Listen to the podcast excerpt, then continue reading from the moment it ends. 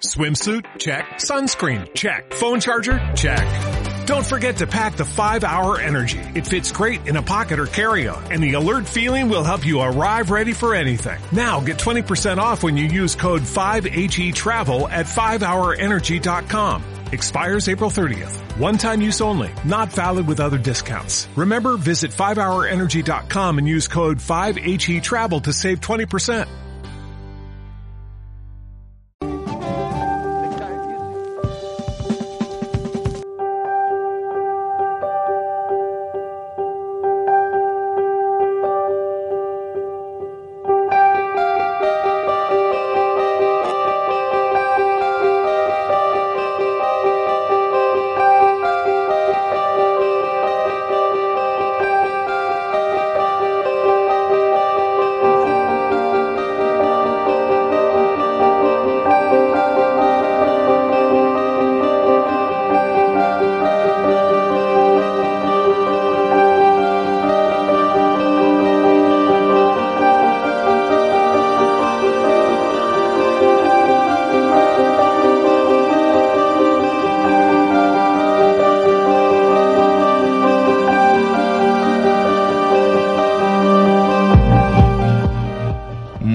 Buenas noches, bienvenidos al programa 160 de Misterios en Viernes.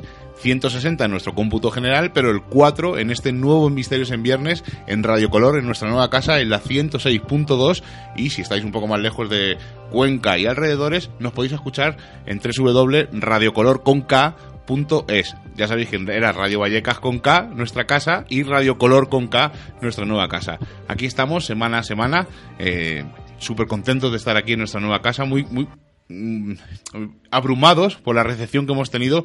Estamos haciendo programas un poco distintos. Empezamos el primero con la Ouija, pero hemos ido trayendo poco a poco invitados. Y ya dijimos la semana pasada, tuvimos el primer invitado en directo y Cosas del Destino, el cuarto programa, nuestro segundo invitado en directo.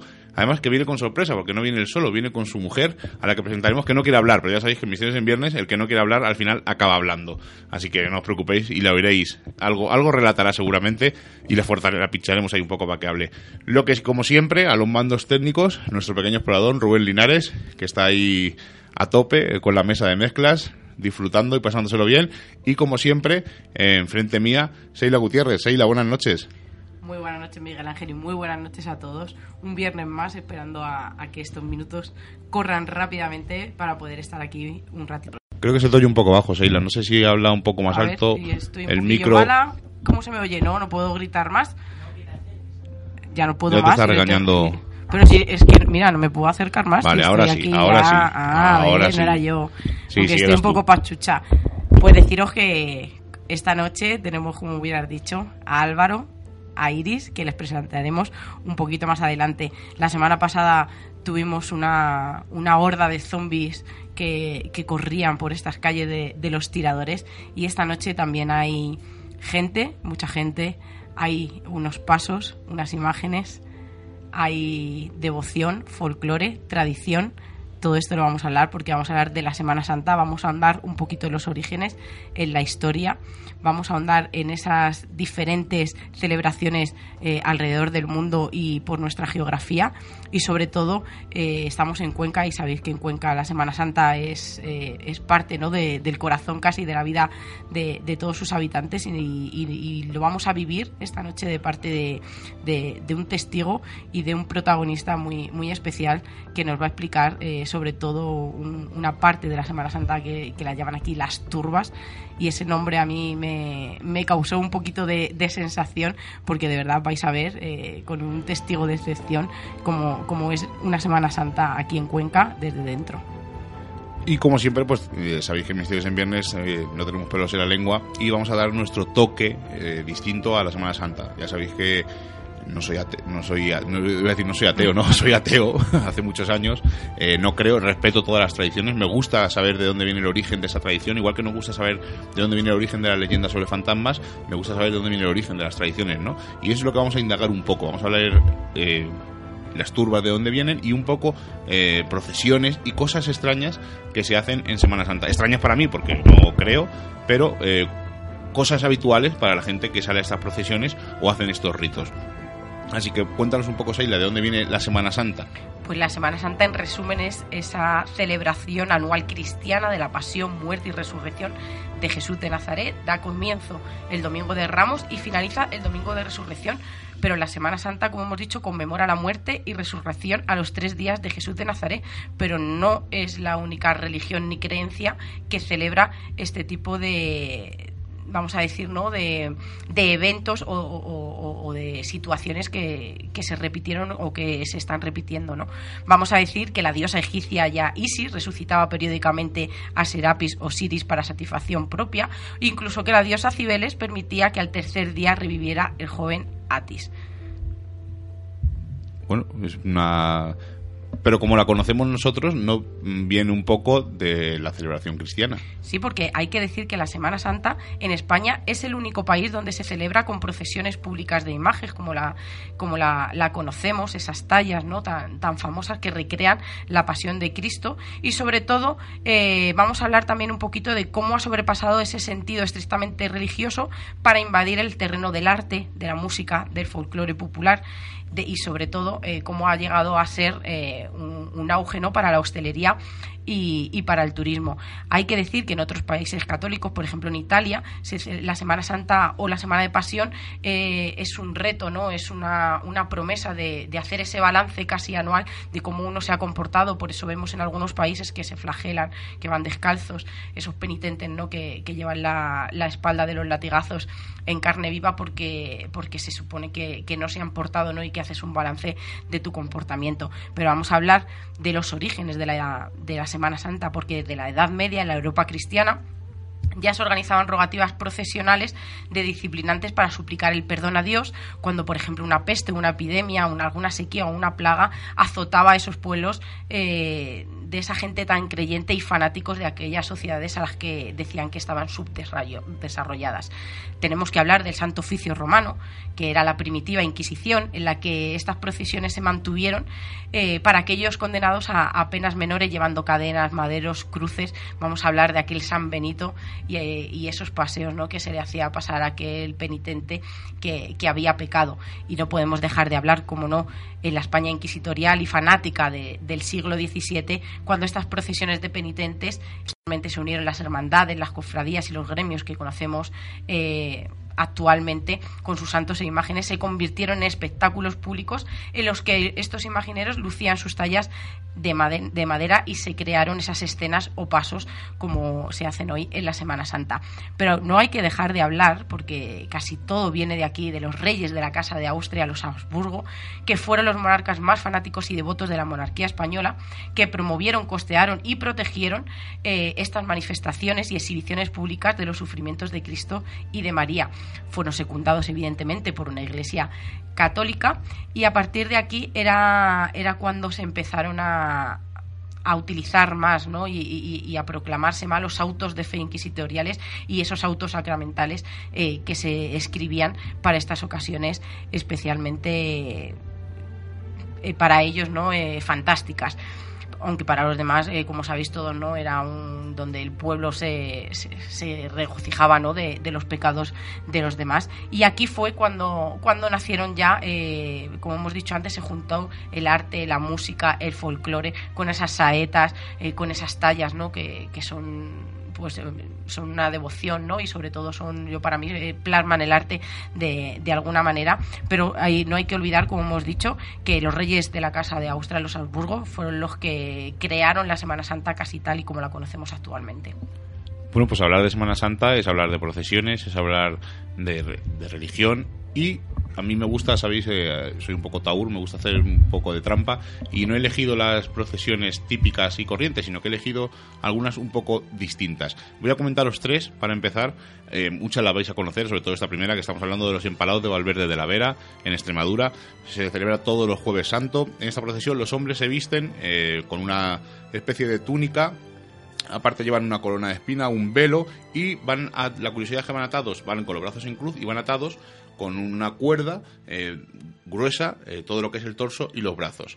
Eh, recorren el pueblo, tienen un recorrido y lo curioso de esta procesión es que tienen que arrodillarse ante 14 cruces, que es el recorrido de este pueblo. Son distintas personas las que lo hacen y cuando dos empalados se juntan en dos empalados, como se dice vulgarmente, se juntan en una calle, eh, tienen que arrodillarse uno al otro en respeto a, este empalado. Son normalmente promesas que se hacen a una cofradía y es una especie de, de penitencia, una especie de vía crucis por las calles de Valverde de la Vera.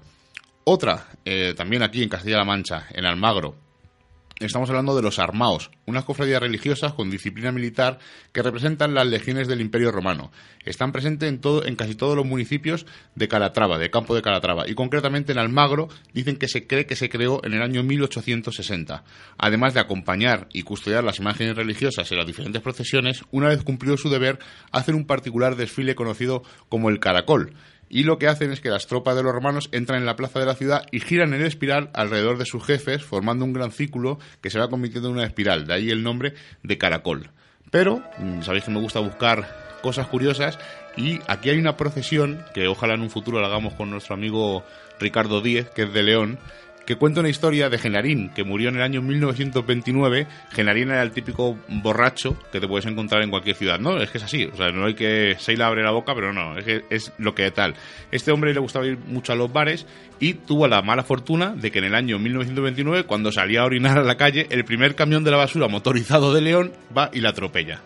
Esto puede quedar como una cosa curiosa, pero eh, en León este personaje bohemio, borrachín y mujeriego eh, ha ido cogiendo fama y un grupo de cuatro amigos decidieron hacer una cofradía. Entre vinos y queso que se celebra durante la procesión recorriendo los bares del barrio húmedo de León, te pueden contar historias como una que Genarín intentó venderle a un inglés la Catedral de León. O sea, curiosa a más no poder. Seila, presenta a nuestro invitado lo primero. Voy a presentaros a, Álvaro García, es auxiliar de enfermería, es compañero nuestro. Yo le doy enormemente las gracias por estar no aquí esta noche porque ya como dijimos no hemos traído la locura aquí a Cuenca del misterio, sobre todo en la tienda que les traemos, eh, les tenemos patas arriba, pero sé que es una persona que vive la Semana Santa como, como quizá muchos creyentes o creemos de una manera totalmente diferente unos a otros porque al final cada uno va poniendo un poquito de, lo suyo. Y, hoy eh, voy a hacer quiero hacer el paso no porque porque me ha parecido muy curioso y quiero que, que me hagas eh, lo primero Álvaro eh, han repartido un panfleto aquí en Cuenca con las rutas, los horarios de, todas las procesiones, pero adelante viene el Cristo, pero atrás yo me parece que, hay una foto ¿no? que refleja fielmente casi el sentimiento de lo que es aquí en Cuenca la Semana Santa, aparece para los que no lo, no lo podéis estar viendo, pues aparece casi se intuye ¿no? que es un papá con su hijo abrazándose al finalizar, sobre todo la procesión que vamos a, hablar ¿no? de las turbas. Pero me parece muy curioso, a ver qué te parece a ti, lo que han, han puesto. Cuando un mismo sentimiento une a miles de personas, cuando el silencio es atronador y el ruido emudece al alma, cuando miles de corazones laten al unísono. Turbo, Nazareno, Conquense, visitante, hagamos historia, mantengamos la tradición. Fíjate, y empieza ahí a aparecer la palabra tradición, que, quizá no hubiera, quizá alguien hubiera pensado que, mejor la creencia. ¿Qué, es lo, ¿Qué te parece para ti? ¿Qué es la palabra tradición? Muy buenas noches, Álvaro. Hola, buenas noches y gracias por haberme invitado a vuestro programa. Pues sí, como bien refleja el folleto que acabas de leer, es una, una tradición de, de nuestra ciudad en la que se, se representa en la que vivimos tan fervor esta Semana Santa y más en esa procesión, Camino del Calvario, las turbas, y en la que queremos pues desde pequeños, como bien he oído decir a, grandes turbos o a grandes personajes de esta ciudad, eh, lo, lo, vivimos, lo, lo mamamos desde, desde pequeños hay que decir que Cuenca, la Semana Santa de Cuenca, está declarada de interés turístico internacional. Yo voy a decir una cosa más. En todas las procesiones raras que he buscado salían las, turbas de Cuenca, que lo sepáis. O sea, no porque fueran raras, sino porque son curiosas y son distintas a lo que hay en cualquier sitio. ¿Vale? Que quede claro. Antes de nada, antes de que Seila y, y empecéis a hablar un poco de por qué se os llama turbos. Se nos llama turbos por desde mm, el significado de, de, las turbas. Mm, somos, digamos, el, nombre popular con el que se conoce a la procesión del Camino del Calvario. Somos los integrantes de, ese, de esa procesión. ¿Y cualquiera puede ser turbo? No. Hay que ser, eso lo mandaremos luego un poquito más adelante. O sea, que cualquiera no puede ser. ¿Y qué es una turba? Antes de nada, que los oyentes se hagan un poco la idea. ¿Qué es una turba? ¿Qué es lo que significa? La turba. La turba pues es la composición de, de todos aquellos nazarenos, de todas aquellas personas que van integrados, haciéndole, digamos, la representación del pueblo judío eh, cuando Jesús caminaba hacia su crucifixión. Eh, entre abucheos, reprimendas, insultos. Es, digamos que es como una representación que nosotros hacemos desde un punto de vista que siempre me gustaría recalcar, hay que respetar, seas lo que seas, seas nazareno, seas bancero, seas visitante, hay que respetar lo que cada uno sienta desde, desde este punto de vista. Pero una, la turba es una burla, es la representación de la burla de Jesús. Vale, vamos a escuchar un audio de eh, representaciones que se ha hecho en el cine sobre lo que sería la burla hacia la persona de Jesús. Ponedle la ropa de nuevo.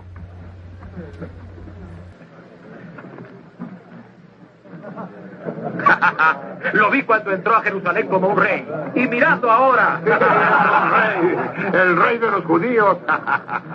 pues debiéramos vestirlo. No usa la mía, usa una de estas. un momento, aquí hay algunas. Esta está bien. Muy bien. A ver, esto es. Da la vuelta, da la vuelta. Muy bien. ¡Ey, un momento, un momento! Si es un rey, si es un rey, necesita una corona. ¡Oh, muy bien ¡Alza y poderosa majestad!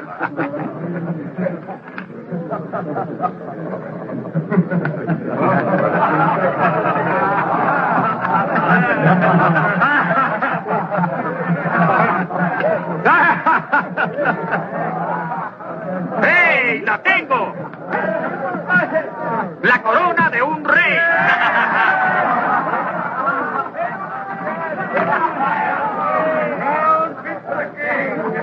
Necesita un cetro. ¡Ahora es un rey! ¡Majestad! Tiberio se va a preocupar.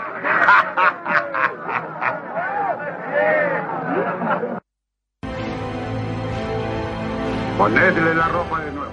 Esa burla, pero no es la única teoría que tenemos de los turbos, porque basándonos en la transmisión oral de los antiguos turbos, que sobre todo es lo que más tenemos, ¿no? Esa, como decimos, ¿no? Ese, ese reclamo, ¿no? Ese tesoro que nos van legando de boca a boca, ¿no? Nuestros, nuestros mayores, eh, ellos dicen que tal y como la conocemos, eh, aparecen en el siglo XIX pero eh, hemos intentado averiguar un poco más de la existencia de antes de, esta época. Y es que actualmente, como hemos dicho, desfila la procesión del Camino del Calvario y que eh, hereda esta de la procesión de los nazarenos. Pero hay otras referencias indirectas a la existencia de estos tamborileros, que ahora contaremos un poco más eh, de qué se trata y de qué forma ellos reclaman ¿no? y hacen esa burla. Y tenemos que empezar a hablar del motín de, del tío Corujo, que es en 1766, donde se produce un levantamiento en la ciudad de Cuenca, eh, a la vez que había mucha más en toda España como protesta por la subida del precio de los alimentos. Eh, y 2.000 vecinos se amotinan en los relatos eh, cuentan de los disturbios. Y se hace mención a que los vecinos se apropiaron de tambores y bocinas para querer eh, ser, eh, hacer mucho más ruido utilizados en la Semana Santa y que se encontraban en una iglesia y eh, hay quien hace referencia a la existencia de instrumentos pertenecientes a las turbas, que es su origen. Otros investigadores creen que las turbas nacen de esos enfrentamientos entre nazarenos, ricos y pobres, y que estos últimos irrumpían en la procesión de los ricos para mofarse de ellos y protestar así por los privilegios de la hermandad de Jesús, eh, que Jesús Nazareno tenía. Pero también hay que hablar en 1714 que se produce un proceso de la Inquisición en el que aparece la figura de un tamborilero en la, madrugada del Viernes Santo y que en este juicio se motiva por el altercado entre dos nazarenos que acaban con un, con un crucifijo roto en la cabeza uno de ellos. Así durante la investigación de los hechos se cita también a otro que iba a la casa de los hermanos mayores y que estaba tocando toda la noche y en esa época era frecuente que los hermanos mayores diesen bebida en su casa a los nazarenos y el tamborilero podría ser un turbo o también un nazareno encargado de tocar para avisar del comienzo de la procesión. Pero también hay un libro muy bonito, ¿verdad, Álvaro?, que se publicó en 1908. Cuéntanos, ¿qué es lo que dice? ¿Cuál es esta teoría? Bueno, pues comentarte que este libro pues tiene...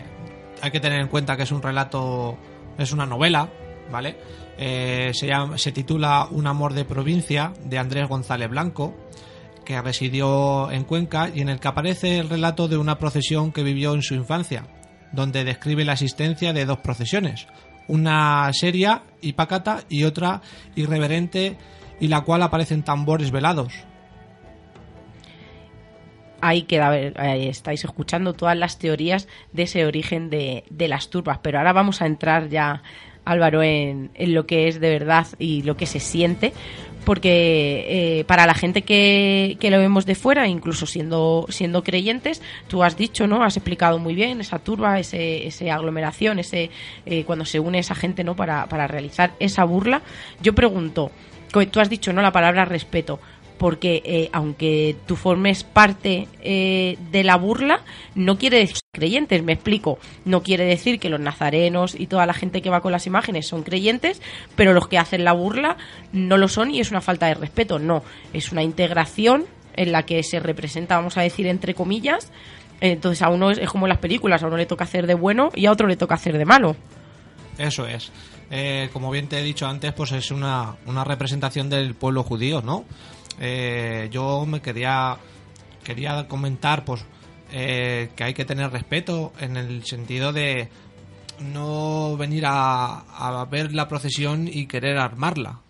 No es, no es una fiesta en la que vienes a darlo todo. Es un, una procesión, es un acto religioso. Es en el que tienes que respetar pues a, a todas las personas que lo componen, ya sea pues como bien he dicho antes, turbo, sea pancero o un samaritano el mismo. Claro, es que hay un, problema. Vamos a para romper un poco para que la gente vea por qué viene, pide tanto respeto a Álvaro y lo entendáis un poco. Las turbas se conocen en, Cuenca, pero fuera de Cuenca, nosotros que somos de Madrid, no sabemos lo que es una turba. Y a esta procesión se la malconoce y hay que romper eh, una lanza a favor de romper esta mm, dicho, mal dicho, en la procesión de los borrachos. ¿Por qué se dice ¿Por qué se dice procesión de los borrachos? Explícalo para que la gente lo sepa y, y, y desmentir que el que viene, porque claro, el que le está fuera se imagina que es una procesión de una cruz y un montón de borrachos detrás. y eso no es eso no es la verdad. ¿Por qué viene este mal dicho procesión de los borrachos? Explícalo para que la gente lo entienda. Vamos a ver, yo digo que vulgarmente se llama así por el hecho de, de, la aglomeración de tanta gente. Tener en cuenta que aquí pues nos juntamos alrededor de 6.000, mm, 10.000 personas en las que pues estamos esperando hasta las cinco y media de la mañana en las puertas del Salvador. Claro, es que eso es una cosa que hay que dejar clara no es una típica procesión que sale por la tarde o por la mañana, sino que arranca a las cinco y media de la mañana. Pero ¿desde cuándo está, está la gente en la puerta? Pues desde tres, dos de la mañana, tú tienes que tener en cuenta de que son miles de personas a las que tenemos que, juntarnos o queremos con tanto empeño llevamos esperando y queremos estar en primerísima fila. Claro, y una cosa, pero una cosa, para que la gente lo sepa, eh, eh, las turbas, para que la gente lo vaya entendiendo un poco, eh, no es simplemente que pase el, el paso del Cristo o del, de esta imagen y que la gente esté callada, sino al contrario, estáis todos con unos palos y unos tambores armando jaleo desde el principio. O sea, estáis. Cuando la puerta está cerrada, porque la, imagen sale de una iglesia, la puerta está cerrada, ya los que están fuera están dando golpes en la puerta para que eh, esa imagen salga. Como estáis como protestando, estáis haciendo la representación de esas burlas, estáis como impidiendo que Jesús llegue al monte con el Calvario. Es que yo quiero que nos cuente Álvaro desde el momento que se viste. Por eso no quería adelantar, porque el turbo eh, quiere hacer esa burla, ese jaleo ¿Cómo lo hacéis? Con unos tambores, ¿verdad? Efectivamente. Por eso quiero que nos cuentes desde el momento en el que te vistes. ¿Cómo es un día tuyo de turbo? Claro, y, y- y los pasos que eh, vas a la iglesia, quiero que nos cuentes desde el principio, desde el momento que te vistes. Pues mira, yo personalmente participo en la procesión de, de Jueves Santo de Paz y Caridad y pues acabó alrededor de, de la una y media, dos. Yo estoy deseando de llegar a casa y no quitarme la túnica, coger mi tambor, mis palillos, ir a recoger al turbo mayor. El turbo mayor es pues aquel mm, turbo de la familia al que tienes que ayudar a vestir, a ponerse la túnica, a ponerse su brazalete de turbo, su escudo de turbo, coger los tambores, mm, bajar hasta la puerta. ¿De qué piel son los tambores que es tan áspera? Es de piel de ternero. Bueno, y sigue. eh, vais a por el turbo mayor, Vamos a le ayudáis el- a vestir. ¿Qué más hacéis? ¿Qué, más, qué, si- qué sigues haciendo en ese día tan especial? Pues lo normal es mm, cenar, una, una cena típica es judías, judías muy buenas se salen, ¿eh? Y, y luego chul- O sea, y- es una cena consistente. Sí, sí, claro. sí. Porque que claro, estáis toda la noche en pie hasta que se abren a las cinco y media las puertas y como tú me hubieras dicho, queréis estar desde el principio para estar los primeros Y para ver hace- y cómo aquí sale la hace imagen. frío. Sí, Eso claro, es. es que en Cuenca Es que estamos hablando de Cuenca. y llueve todos los viernes que venimos a la radio. o sea, También. esto es una cosa un poco rara. Pero bueno, eh, ya hablando más en serio, es una cena consistente y me habéis contado, eh, porque yo te he preguntado toda la semana, tanto Seila como yo, que eh, también eh, son cenas fuertes y que hay personas que beben a lo mejor cerveza o beben algo porque hace mucho frío por la noche. Entonces, de ahí puede venir ese mal llamado tradición de la de los borrachos, porque la gente bebe, pero claro, bebe porque tienes que estar toda la noche en pie. Es, no es una procesión típica de que estáis mirando cómo pasa eh, la imagen, sino que estáis todo el rato haciendo ruido. Ahora pondremos unos audios para que la gente lo entienda un poco. Entonces es algo distinto. Entonces a lo mejor esa imagen eh, mala que vamos a intentar de Misterios en Viernes y toda la gente que lo vea, eh, romper esa procesión de los borrachos, porque no es cierto, es porque cogéis energía, cogéis fuerza para demostrar la devoción ante esa imagen. Y Eso cuando es. sales de casa, ¿dónde vais? Pues vamos ya directamente a, a la puerta de, del Salvador. Ahí donde nos juntamos pues amigos, turbos que vemos a lo mejor de año en año por las circunstancias de la vida, eh, personas emblemáticas, la verdad que, que tenemos la suerte de que aquí en Cuenca siendo muy poquitos pues nos conocemos todos y, y ahí ya pues hablamos de o recordamos mejor dicho viejas viejas turbas Y dentro de la iglesia está esperando la imagen con la cofradía, preparados para salir. ¿Cuál es el momento en el que esas puertas se abren? las cinco y media de la mañana ¿Y vosotros ya estáis tocando? Sí. Desde, Eh, ¿Desde qué momento empezáis a tocar? desde que te pones el tambor. Bueno, pues si Eso, queréis vamos a escuchar un audio de cómo es cuando abren las puertas para que os hagáis una ligera idea de cuál es eh, el ruido y la devoción y el fervor que se oye.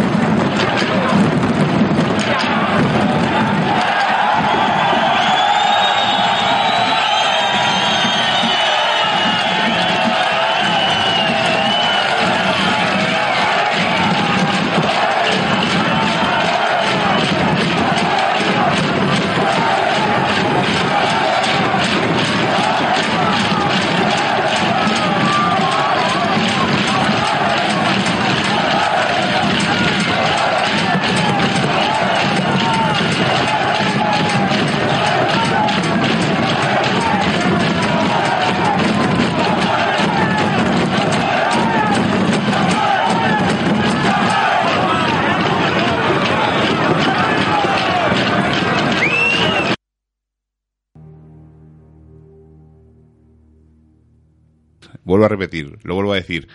Están cogiendo fuerzas. Eso son las cinco y media de la mañana, lo que habéis oído. No es lo mismo verlo. Sí, es cuando, justo cuando se abren las puertas, son las cinco y media.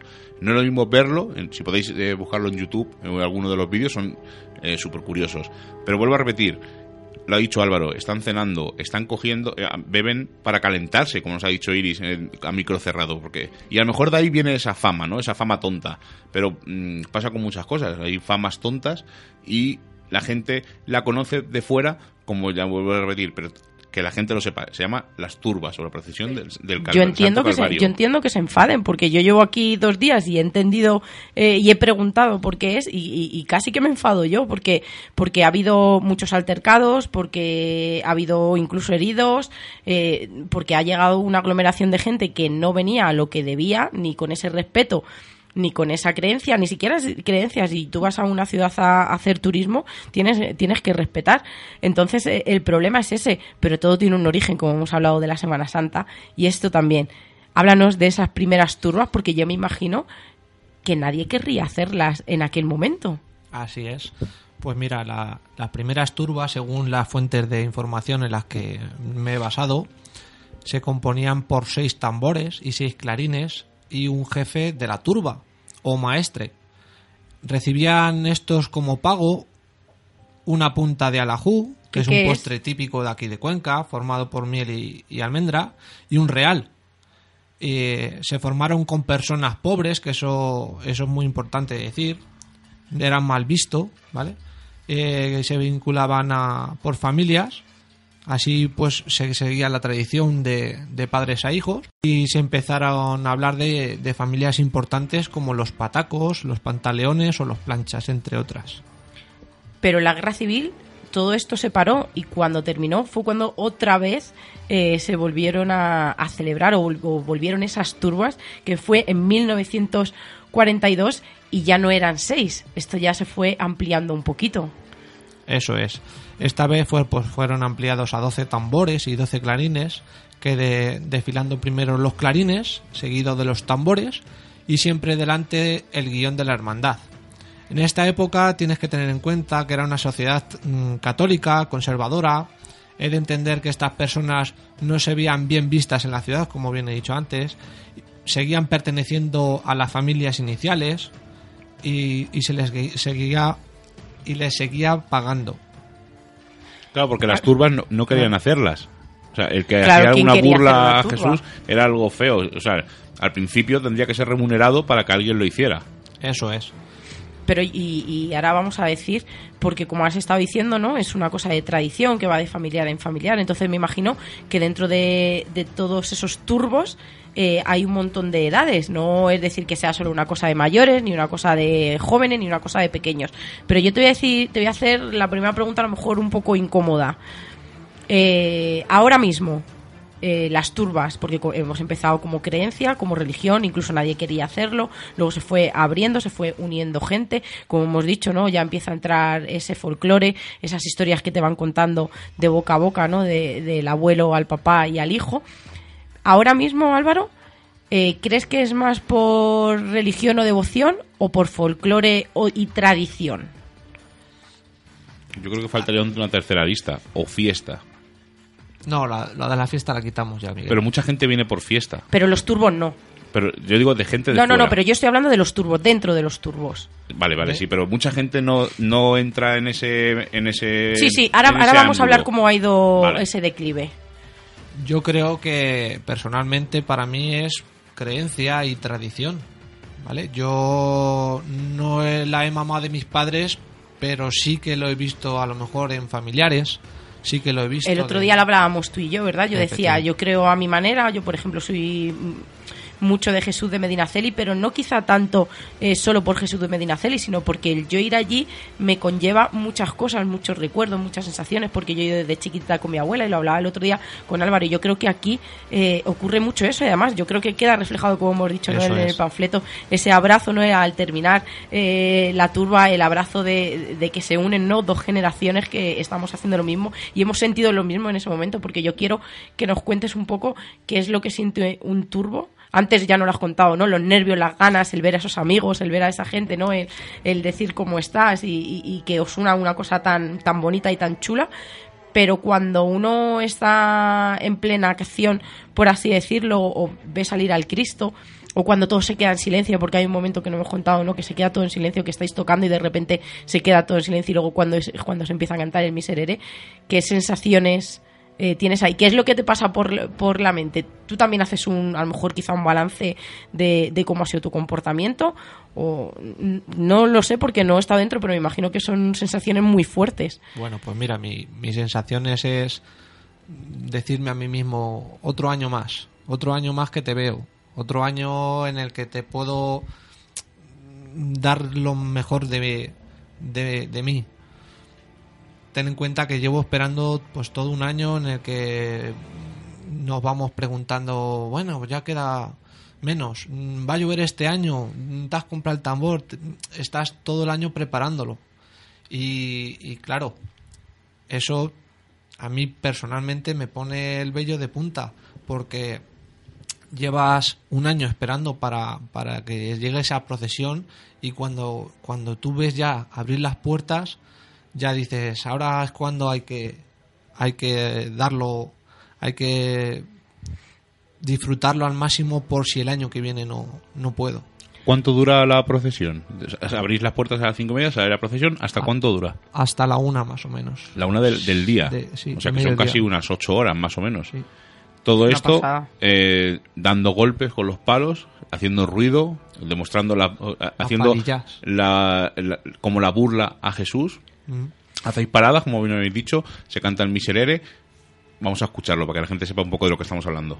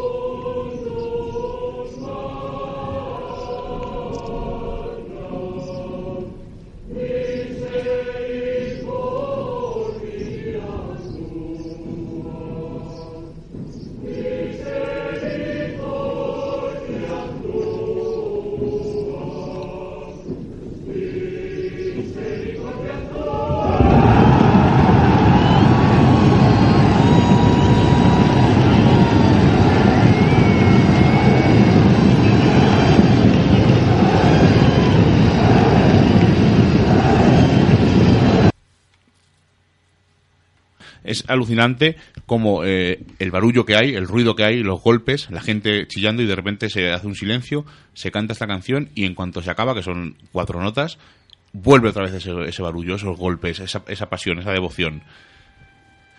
Eso Has dicho que es un año preparándolo. Sí. Es un año eh, pensando cuándo va a llegar ese día, eh, disfrutando. ¿Tu pareja también sale? No.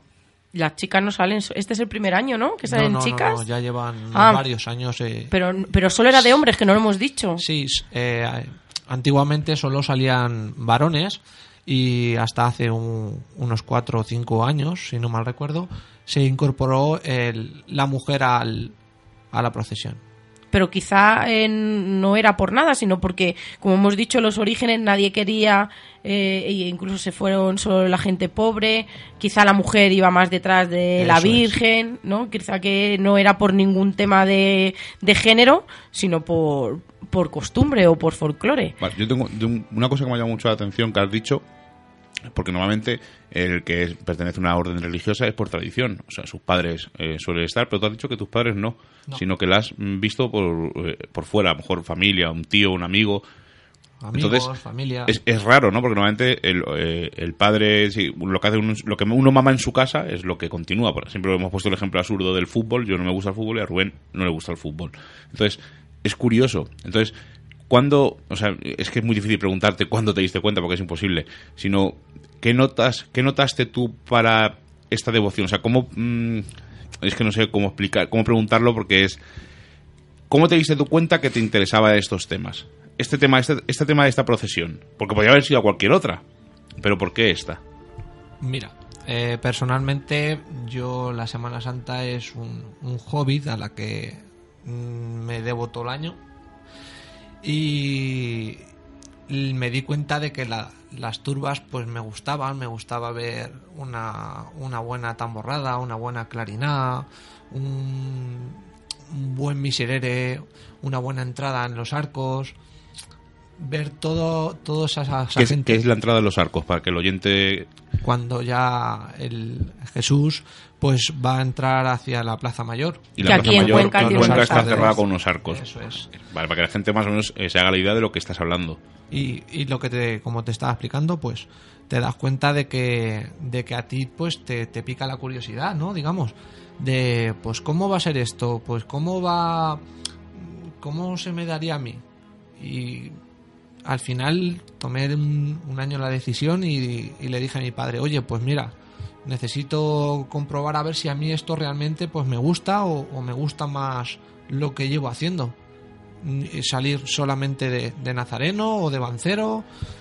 Vale, ahora, ¿qué es, qué es un bancero? ¿Eh? La- ¿O lancero? Ban- Bancero. Ban- bancero. ¿Qué es un bancero? Un para que lo- el oyente lo... Es el que, el que porta la- las imágenes de, de la hermandad. O sea, que es el que está que agarrando... lleva- eso es. Ah, es- Vale, ¿y el lazareno? El Es, nazareno es el que va acompaña a la, en la procesión. Que va cerca de la imagen, pero Eso no es. la agarra, ¿no? Eso es. una, una cosa, eh, desde la ignorancia, eh, que no tengo ni idea porque yo eh, soy ateo y no tengo ni idea. ¿Cómo puede una persona, yo por ejemplo, quiero ser una persona que llevo la cruz, que llevo la imagen, ¿qué pasos tendría que seguir? Primero Pues- se- sería creyente, evidentemente. Sí, bueno. Lo primero que deberías de, de hacer es incorporarte a, a una hermandad, pagar su cuota eh, anual y posteriormente pues subir a, a la junta de la subasta de banzos y ahí pues subastar por el banzo que, que tú quieras quedarte. ¿Qué es un banzo? Es un... Un banzo es el, el número con el que tú sales en, en- en el paso. Vale, vale. A ver, yo pregunto porque desde mi ignorancia no sé lo que es, entonces me gusta eh, saber de dónde viene esta tradición, eh, cómo se hace. Y luego las personas que están eh, fuera tocando los tambores, eh, ¿puede ser cualquiera? ¿O también hay que cumplir una determinada... Mm, A ver, según eh, el, grupo Turbas, ¿vale? Tienes que estar inscrito en una hermandad mínimo dos años, ¿vale? Da igual de donde seas, pero tienes que pertenecer a una de las hermandades de Cuenca, ¿vale? Y ya solamente con eso puedes tener, puede ser turbo, mm, ya seas mayor de edad o no. O sea, da igual que seas menor, que puede ser Sí, turbo. sí, sí, mientras que tengas el consentimiento de un adulto. ¿Cuántos números de turbos seréis más o menos a día de hoy? Oficialmente, ahora mismo somos alrededor de 5.500 turbos.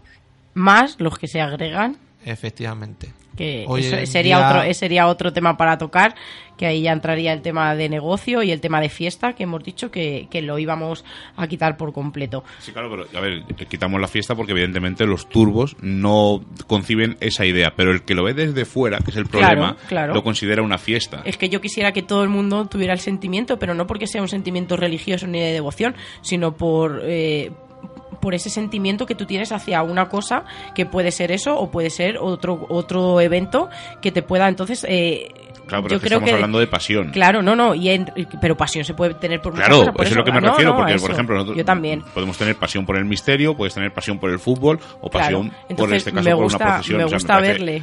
Eh, claro, es que si vierais la cara de cuando está hablando de Claro. que le brillan los cuando decimos es que alguien cuando habla le brillan los ojos, pues este es un claro ejemplo. Es que yo digo que esta semana los dos, cuando hemos estado hablando, hemos estado a punto de llorar muchas veces, pero porque es eso, ¿no? Por, por la mezcla, por la ilusión, por la pasión que, que se ponen las cosas. Entonces, eh, es muy complicado intentar expresarlo y sobre todo aquí en, en unos micros. Por eso yo quería eh, hacer ese repaso, como hemos dicho que íbamos a hacer, el declive eh, de, pasión, de devoción, a ser pasando por folclore, tradición y terminando, como hemos dicho, en, en esa fiesta, ¿no? Y en que casi eh, todo lo, como vamos a ver. Eh, hostales, toda la sección de hostelería, pues ha visto evidentemente un filón. Y es que hay que decir que, todos entendemos el folclore o tenemos que, expresarlo como, como cultura, la música, como hemos dicho antes, esa historia oral, esas costumbres, esa población en concreta que tiene unas tradiciones y una cultura muy, muy específica y que la, y que la reparte, ¿no? Y que la regala a, a los demás. Y es que hay que decir que como hemos dicho ¿no? Eh, al principio pues era esa salida esa burla pero no solamente estamos hablando de ahora mismo de las turbas sino estamos hablando en general de la Semana Santa que es más importante eh, bailar una imagen o para luego salir en la tele eh, cuál ha sido la procesión más más espectacular no o, o en la que más eh, secciones, ¿no? Vamos a decir así, y paradas espectaculares ha habido que más que, que, lo que representa la Semana Santa en sí. Y hay que decir que muchas de esas declaraciones de, de interés turístico, de interés internacional, de interés nacional, lo único que ha hecho, como estamos viendo, es eh, disipar ¿no? esa, esa creencia inicial y, o, esa, o esa pasión o devoción y lo que ha hecho, como hemos dicho, pues es ese atractivo folclórico de fiesta, eh, de hoteles, eh, de seguir eh, por la noche ¿no? haciendo, haciendo esa ruta por esas ciudades. Entonces yo creo que, que es muy importante señalar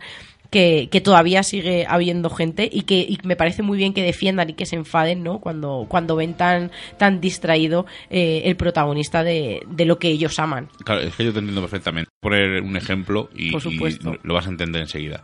Eh, yo me imagino cuando te dijeron, viene un chico a currar contigo que busca fantasmas. Dirías, este es un gilipollas, está como una cabra. locos. Pero eh, mi pasión por ese por, esto por el misterio eh, de hacer radio de escribir un libro de salir muchas noches yo lo entiendo porque es la misma pasión que sientes tú eso es entonces entiendo perfectamente eh, que tengas esa pasión, ¿no? Esas ganas de que llegue ese año. Porque yo cojo vacaciones para irme a un sitio abandonado a, hacer psicofonías. O sea, y suena, este, estas gilipollas. Pero es mi pasión, es mi forma de vida y, lo necesito. Entonces entiendo que tú necesites que llegue ese día, que, que tengas la suerte yo tengo mucha suerte porque mi mujer comparte esto, pero que tenga la suerte de que tu mujer entienda esa devoción y lo comprenda. Lo entiende, lo entiende. Y, la, y la, felicito porque es muy difícil, porque yo conozco a gente eh, que son cazadores y la mujer no lo entiende, incluso llegan a eh, matrimonios a separarse, o sea que por suerte tu mujer entiende que es tu pasión, respeta que es tu pasión incluso te apoya. Imagino que te animarán todo y la pena es que no quiera hablar, porque me gustaría preguntarle varias cosas a Iris. Pero bueno, entonces te entiendo, ¿no? Entiendo esa pasión, esas ganas, esa necesidad de salir, porque yo lo necesito, porque yo cuando me tiro a lo mejor 15 mm, días sin salir a buscar fantasmas, como se suele decir, me encuentro mal, lo necesito. Entonces pero porque es un cúmulo, que hemos dicho antes, esa sensación, el planear, el ir juntos. Claro, y el problema es que yo puedo hacerlo cada 15 días, pero tú es un año. Entonces entiendo esa desesperación de joder, como me llueva, no me jodas, que esto... Eh, estamos en Radio Libre, Seila, en Radio Color. pues Tengo que decirlas estamos en Semana Santa. Venga, voy a decir tres cosas que tengo aquí para apuntar. Cuéntanos de esas ciudades que, hacen cosas extrañas en Semana Santa. Venga, esta me gustaría ir a verla, ojo, pero porque me parece curiosa. En Verges, en un pueblo de Girona, hace una procesión un poco extraña. Primero hacen la representación de la historia de Jesús y luego salen cinco personas disfrazadas de esqueletos, hacen un baile y cada uno va disfrazado. Uno va con una guadaña, otro va con un reloj sin manecillas, uno va con una pancarta y otro va con dos placas de ceniza y simbolizan el paso del tiempo y la muerte. Es muy curiosa, dicen que es muy tétrica, por lo tanto a mí me, interesa. Otra, en, Navalluenga, en Ávila, hacen unas procesiones más curiosas que he leído en, un montón de tiempo. El, Jueves Santo lo que hacen es que en sus calles hay varias imágenes que las recorren. El, amarrado a la columna, el Nazareno de la Caída, el Cristo de la Cruz y Nuestra Señora de los Dolores. En este pueblo, de 2.200 habitantes, dos cuadrillas compuestas por 25 personas en la Plaza Mayor se pican unas a otras eh, para ver quién declara más y mejor 14 romances, estamos hablando de poemas, dedicados a la pasión y muerte de Jesucristo. algunos de estos poemas incluso estuvieron escritos por Lope de Vega y algunos por José Valdivieso. El primero que se equivoca pierde y ese grupo eh, tiene la mala suerte durante un año que ha sido el que ha perdido al, demostrar la pasión ante Cristo. No se sabe de dónde viene esta tradición, pero muy curiosa.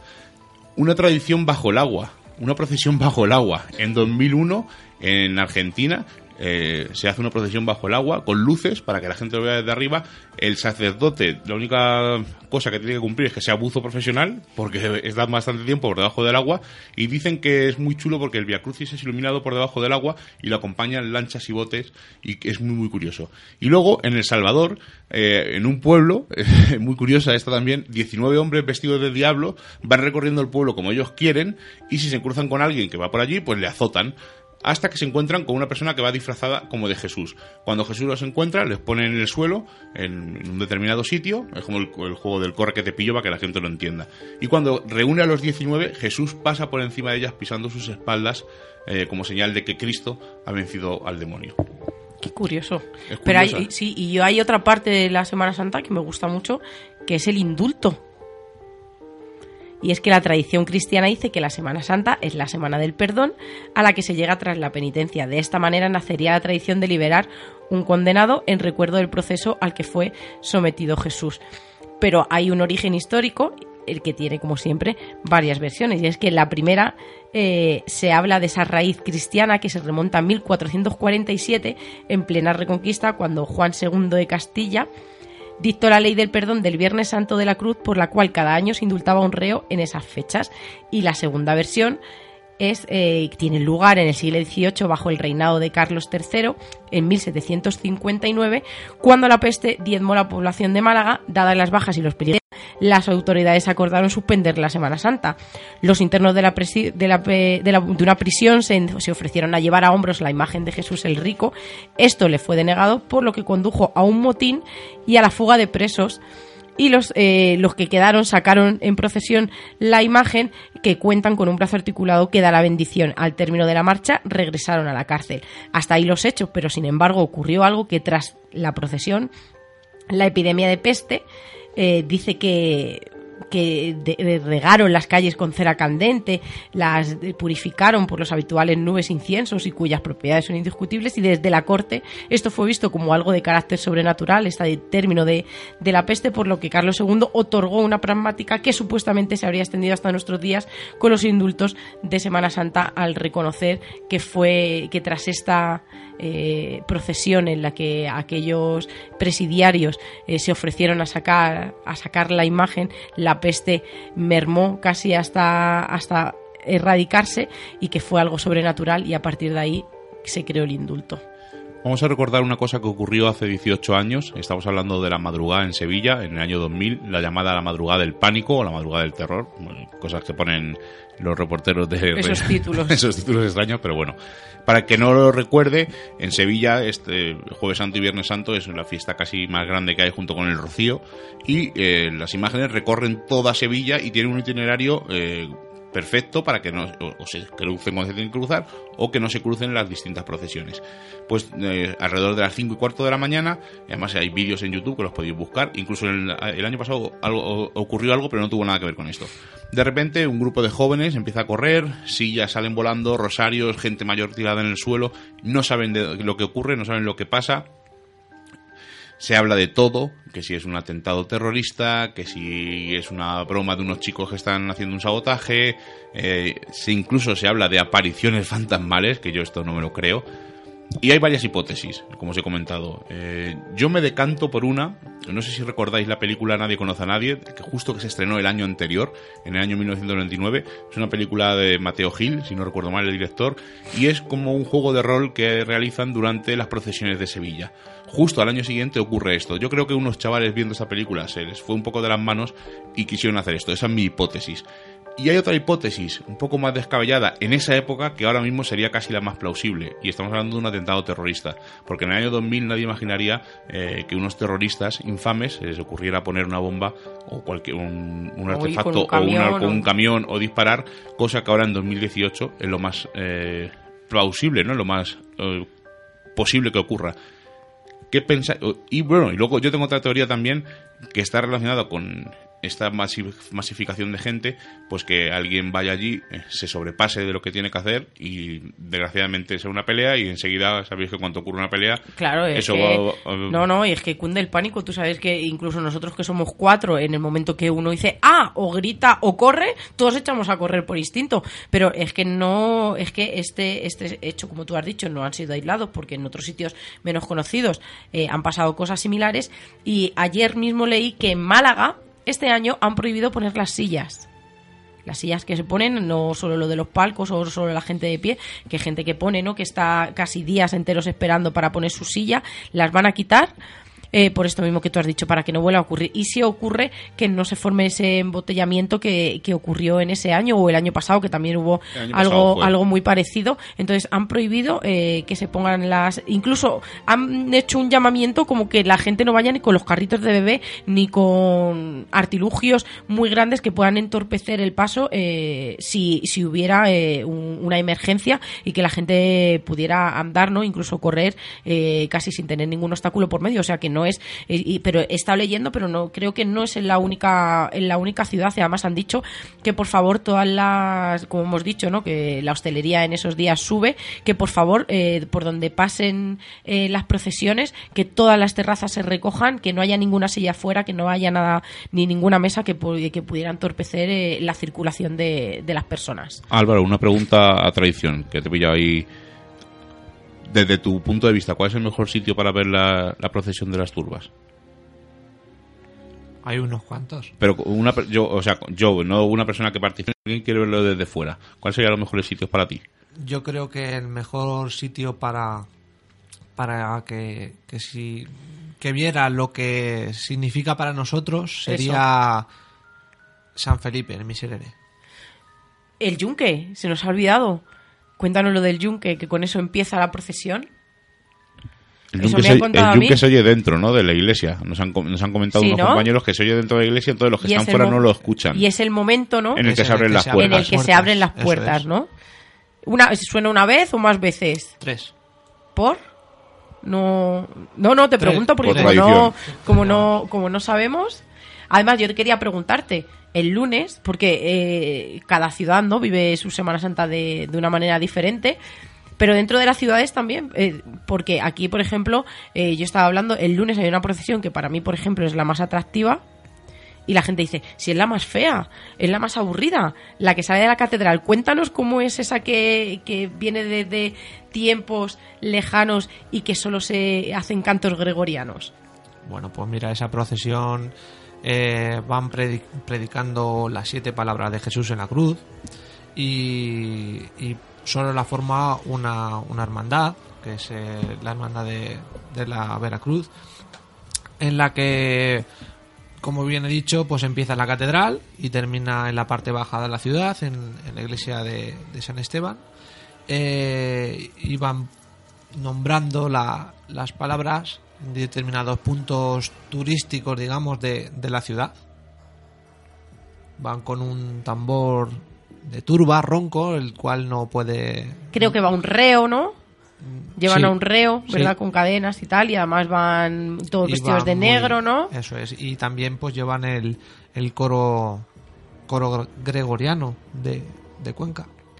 Pero esta- Es hemos hablado de curiosa. dos procesiones, pero en Cuenca hay un montón de procesiones. Sí, bueno, y en todas las Santa. ciudades, porque Cartagena, por ejemplo, es uno de los ciudades de España donde también yo viví una Semana Santa en Cartagena, como te dije Álvaro, y fue muy especial para mí, no solo por lo que vi, que evidentemente ya seas creyente o no, es una belleza lo que estás viendo. Me, me gusta mucho, ¿no? Desde pequeña el observar a la gente, el comportamiento, el cuando pasa, está justo pasando el paso. Y, y- no y la gente no sé si hay gente que llora porque ha hecho promesas promesas hay gente que llora como hemos dicho nosotros no por esa tradición porque echa de menos a la gente que, que no está y que otros años ha estado con ella. Yo lo que quería esta noche no es solo que nos contaras evidentemente que nos ha encantado cómo es eh, la Semana Santa aquí en Cuenca sino para que para que la gente no Eh, se conciencie de que de que es posible eh, convivir ¿no? con devoción, tradición, folclore, todo junto y que al final es un cúmulo de todo, pero que, que no hace falta solo ser creyente porque puedes admirar, como hemos dicho siempre, Miguel siempre dice, ¿no? que cuando uno va, se puede hacer la teoría de que, de que alguien va a Venecia y si lo ve un arquitecto o lo ve, ¿no?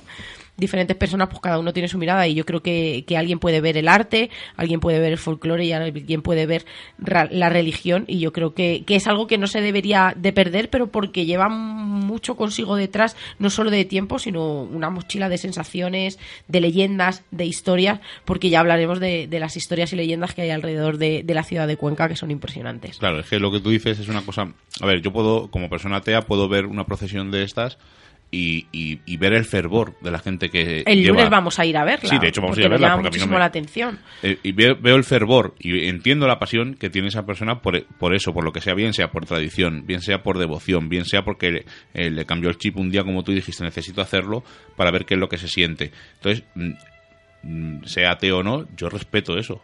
Yo no tengo por qué decir, "Qué gilipollez, pues no, o sea, no tiene nada que ver. O sea, yo respeto esa pasión, respeto ese, eh, la dedicación, lo que hay detrás. Porque claro, nosotros vemos la, la procesión, que son ocho horas, como hemos Pero dicho, trabajo. pero hay mucho trabajo detrás. Es lo que tú has dicho, es el vestirte, es el preparar, eh, la gente que lleva la imagen, eh, pues eh, es un peso exagerado el que tienen que llevar entre esas personas. La El gente, tambor, La todo. gente que está todo el rato con el tambor, es un desgaste, o sea, es una pasión, es un, hay un, un- un cúmulo de cosas detrás, pues como por ejemplo un programa de radio, pues detrás hay pues un- una ligera preparación, porque hay que preparar la música, el técnico, o sea, son cosas que yo entiendo.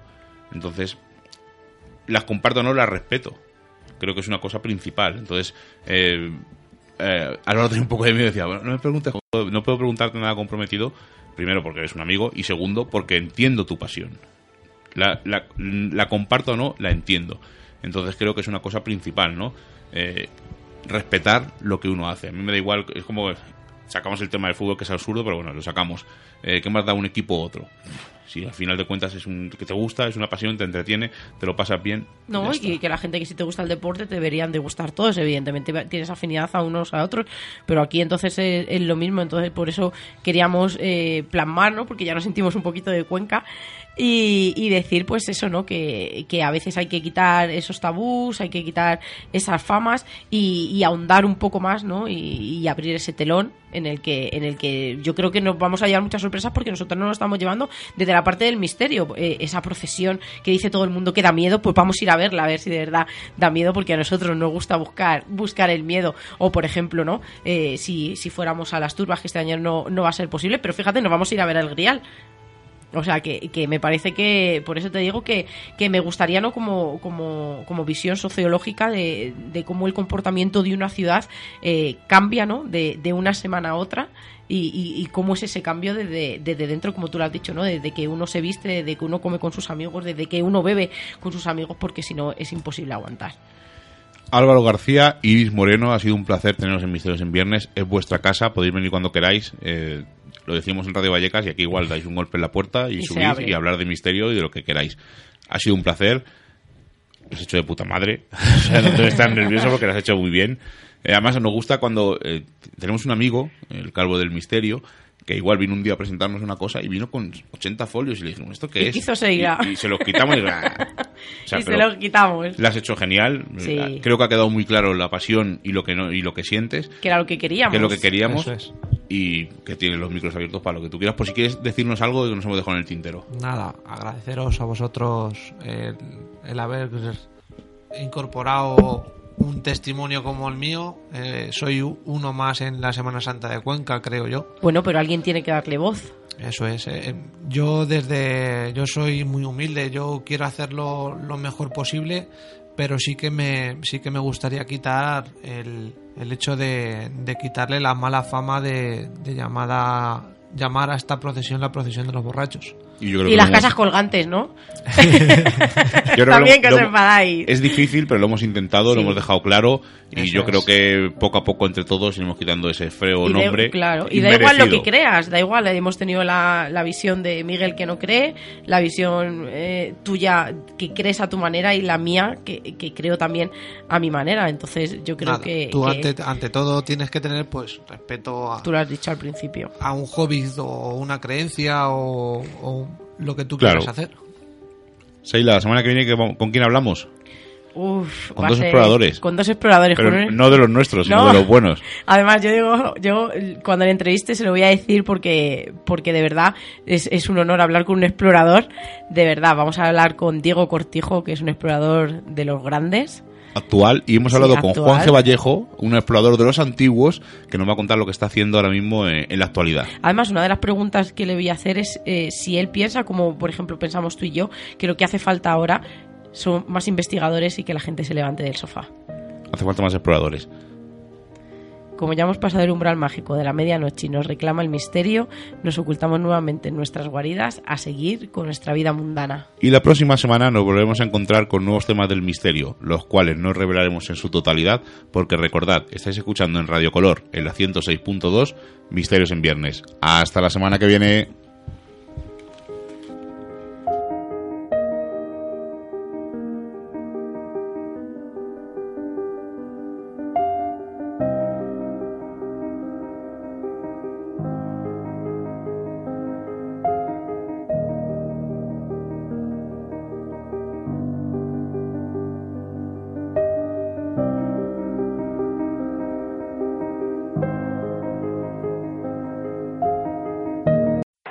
Swimsuit? Check. Sunscreen? Check. Phone charger? Check. Don't forget to pack the 5-Hour Energy. It fits great in a pocket or carry-on, and the alert feeling will help you arrive ready for anything. Now get 20% off when you use code 5HETRAVEL at 5hourenergy.com. Expires April 30th. One-time use only. Not valid with other discounts. Remember, visit 5hourenergy.com and use code 5HETRAVEL to save 20%.